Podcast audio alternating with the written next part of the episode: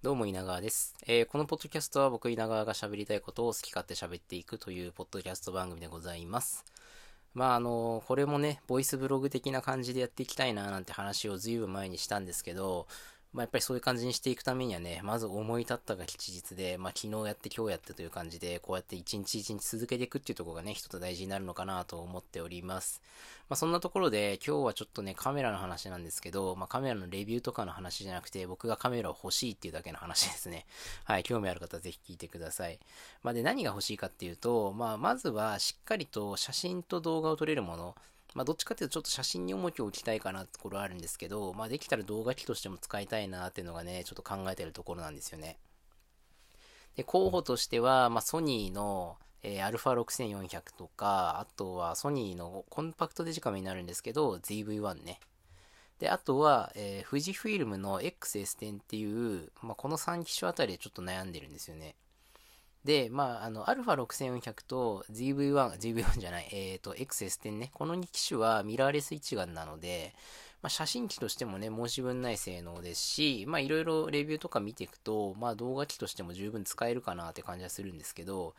まあ、ちょっとコンパクトさっていうかね、持ち運びとか取り回しの良さで言うと、ZV-1 も悪くないのかなっていうのをちょっと感じてるんですよね。実際写真を撮りに行くっていうよりは多分写真も撮る中でそれと同じぐらい映像をね撮る、まあ、Vlog 的に撮るっていうこともしたいなと思うんですけど、まあ、そうなった時にねうんどっちを優先するかなってところであるんですよね。まあ、DV1 のいいところっていうのはあのコンパクトデジカメなんで非常にコンパクトに持ち運べるっていうところなんですけど、まあ、センサーサイズも1型なんでね写真もそれなりには綺麗に撮れると思うんですよね。まあ、ただですね、ミラーレス一眼とかに比べればやっぱりそこはちょっと劣りますし、まあ、逆にミラーレス一眼の2機種に関しては、やっぱりレンズ交換式のカメラって、まあ、レンズをね、そうなると今度買っていかなきゃいけないっていう、買っていかなきゃいけないという言い方良くないな。まあ、買うというか多分買わなきゃいけなくなるんですよ、結局。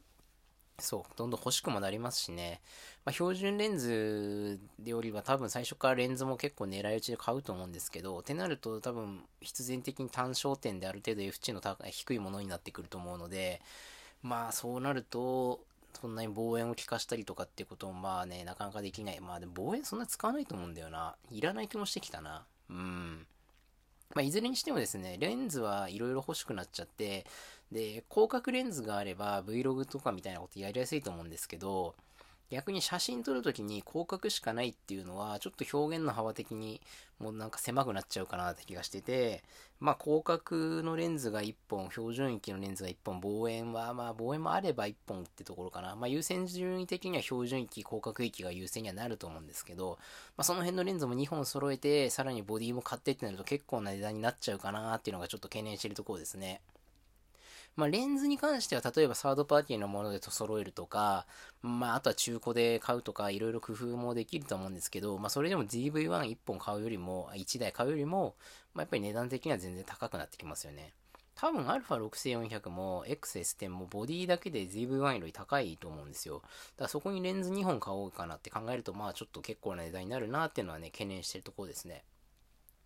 あとはですね、アクションカムですね。まあこれはね、もう GoPro か Osmo ポケットじゃ、Osmo ポケットじゃないや、Osmo アクションね。Osmo アクションか GoPro かってところで、まあ個人的に気持ちはね、Osmo アクションに若干傾いてはいるんですけど、いやーでもね、Osmo アクションはなんかぼちぼち新新作っていうのかな、後継機が出そうな気がするんですよね。うん、あの、Osmo ポケットもだいたい2年ほど経った去年の秋に、あの DJI ポケット2っていうのが出て、まあ結構ね、いろんな、もう、このオズモポケットの時のちょっと不満だった点っていうのかな。オズモポケットでここがもうちょっとこうだったらなーって思うような部分をしっかりアップデートした機種が出てるんですけど、まあオズモアクションもそう考えると、まあ例えばセンサーサイズを大きくするとか、うんなんだろうな、画角を広げるとかかな。まあいろいろ、なんて言うんだろう、良くするポイントあると思うんですけど、なんかそれがアップデートされて、もうぼちぼち出ちゃうんじゃないかなって気もしてて、ちょっと悩んでるんですよね。まあ、ただ、悩むとかもなく、そのオズモアクション自体が今結構値下がりしてるので、じゃあこのタイミングで買っちゃうかっていうのも一つではあるんですけど、いやー悩ましいですね。で、オズモアクションが最初に導入した、なんていうの、フロントディスプレイっていうのかな。あの、オズモアクションって自撮りするときも自分の顔が見えるように、レンズ側にもディスプレイがついてて、で、もちろん反対側、まあ、いわゆる、なんて言うんだろう、ファインダー側っていう感じの位置でいいのかな。まあ、ファインダーはついてないんですけどね、アクションカムなんで。まあ、側にもディスプレイがついてて、まあ、このディスプレイのね、機構っていうのが、結局あの GoPro Hero 9にも導入されて、まあ、その部分でのアイデンティティっていうのはちょっとなくなりつつあるんで、まあ、やっぱ DJI から出されるね、アクションカムっていうところなので、今後もしね、後継機が出るんだとしたら、まあ、どこをアップデートしてくるのかっていうのはね、結構注目してるポイントなんですけど、いやでももし出たら多分僕買っちゃうと思うんですけど、まあ、だとしたら今あえて焦ってオズモアクションを買う意味があるのかっていうところはね、結構悩むところなんですよね。いやー、悩ましいな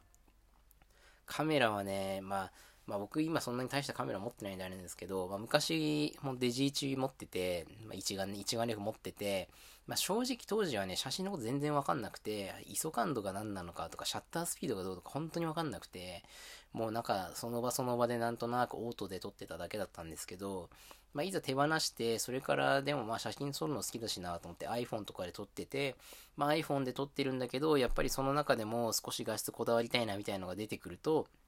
やっぱりこう、設定をマニュアルでいじれるようにしたりとかね。まあ、僕普段 iPhone で写真撮るときは、ライトルームアプリのカメラで撮ってるんで、まあ、標準のカメラで設定できない部分とかもいろいろいじったりしやすいので、そっちで撮ってるんですけど、あとローで撮れるしね。まあ、そっちで撮ってますけどね。うん、やっぱそういうこだわりが出てくるんで、そういうところでカメラをね、改めて買おうかなっていうのが、まあ、最近思ってるところですね。はい。まあそんなところかな。はい、今日はこの辺で終わりたいと思います。今日はカメラのお話でした。あの、興味があればですね、また明日以降も聞いてください。じゃあありがとうございました。